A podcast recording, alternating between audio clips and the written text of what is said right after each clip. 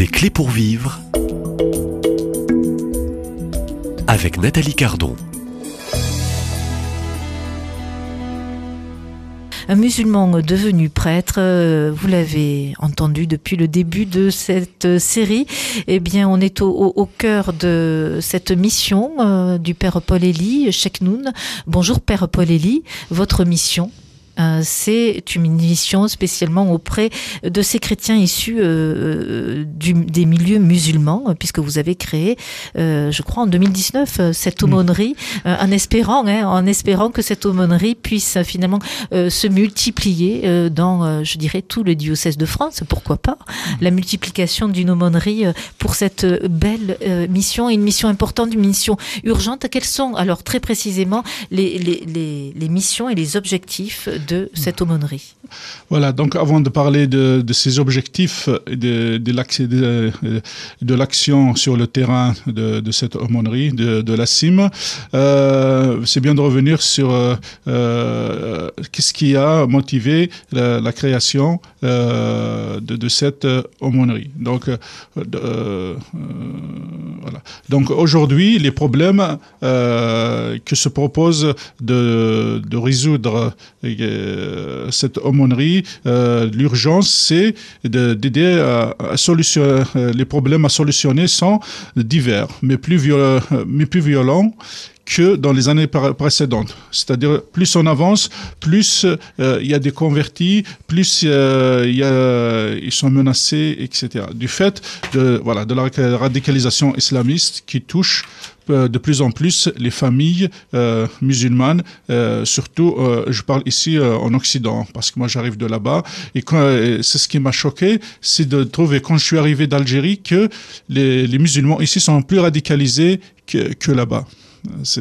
Et il faut savoir que quand il y a eu la guerre, là, le, terrorisme de Daesh, euh, euh, l'État islamique euh, ou Ben Laden, euh, etc., la plupart des recrues euh, sont venus de France, de Belgique, d'Occident plutôt que du Maghreb.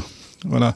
Même en Algérie, durant la guerre civile qu'il y a eu entre euh, l'armée algérienne et les islamistes, il y a beaucoup de Français, euh, d'Algériens euh, d'origine qui sont venus combattre là-bas. Donc on on s'imagine pas. Donc vous imaginez les gens qui osent quitter ces milieux pour devenir chrétiens. Voilà. Donc on se propose de- d'aider à, solutionner les questionnements que se posent ces, ces conversions. Souvent, euh, euh, ceux qui se convertissent sont rejetés par la famille, euh, sont menacés, sont rejetés. Et donc, euh, le, le prêtre, l'aumônier, essaye de, faire le dialogue, de faire le, euh, l'intermédiaire entre cette personne et sa famille, euh, en essayant même de, créer des ponts euh, avec l'imam, euh, etc., pour essayer euh, euh, de, faire des réconciliations. Parce que euh, euh, euh, euh, quelqu'un qui se convertit, euh, il, est, il est même déshérité. Euh, Je parle en Algérie, en France, on n'a pas ça. Heureusement, Ouais. en France, euh, c'est un état de droit. On peut pas, euh, on peut déshériter parce qu'on est maître de son argent, voilà. Mais euh, en Algérie, euh, c'est automatique. C'est l'islam qui déshérite. Euh, euh, de- en Algérie, le droit de, euh, le code de la famille et le code de, de la femme et de la famille, il est inspiré de, la charia. Et donc, euh, du jour au lendemain, il est déshérité, il se retrouve avec rien. Euh, Donc il n'existe plus. il n'existe plus, Il est mort. Euh, donc on essaye de faire le lien comme ça.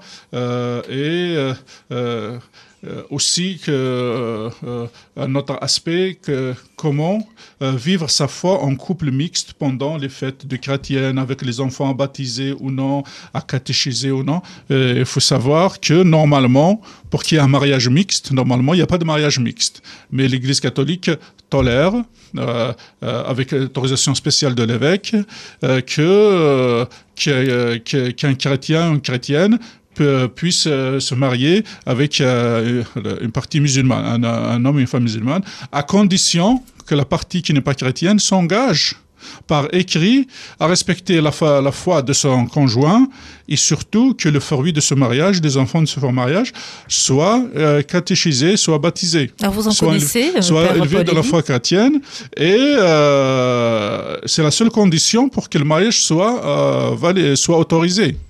J'en connais des gens comme ça. Ça fonctionne.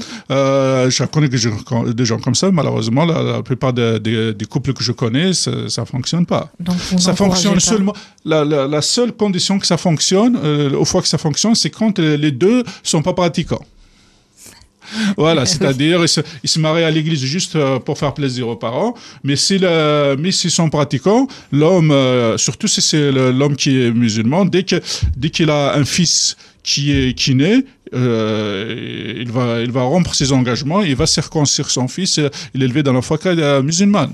Et donc, le mariage il n'est plus valide parce qu'il n'a pas respecté ses engagements. La plupart des couples que je connais, euh, justement, où il y a des pratiquants des deux côtés, ça marche pas parce qu'il y a rupture des engagements. Et s'il y a rupture des engagements, donc euh, dans la foi catholique, le mariage n'est plus valide, donc il est nul. Donc vous accueillez euh, dans euh, cette aumônerie aussi des, couples mixtes que vous voilà, accompagnez, j'ai que vous écoutez, que vous aidez J'ai déjà accompagné des, couples, ponctuellement des, couples comme ça, surtout des femmes qui sont approchées de moi voilà, pour me dire que maintenant ils ont des problèmes parce que leur mari, voilà, il y a eu même de, je connais même un couple où le mari s'est enfui avec ses enfants euh, euh, dans ce pays d'origine parce que là-bas, il y a pas, euh, c'est l'islam qui prime et il est coupé de ses enfants. Il a été coupé de ses enfants pendant très très très longtemps parce que il s'est converti. Elle, c'est une femme qui s'est convertie durant le, durant le mariage. Donc, il s'est retrouvé sans rien. Donc, elle s'est convertie au christianisme. oui, oui. Quand, je quand, je parle de s'est convertie, ouais, elle était musulmane, elle est devenue chrétienne. Et le dernier euh, objet, euh, problème euh, qu'on essaye de, résoudre, c'est comment s'insérer dans les paroisses ici et engager. Et c'est dans le cadre-là qu'on a, qu'on, a créé ces, ces groupes, d'encourager ces convertis à se rencontrer entre eux. Et je les accompagne durant ces groupes, l'aumônier les accompagne durant ce groupe.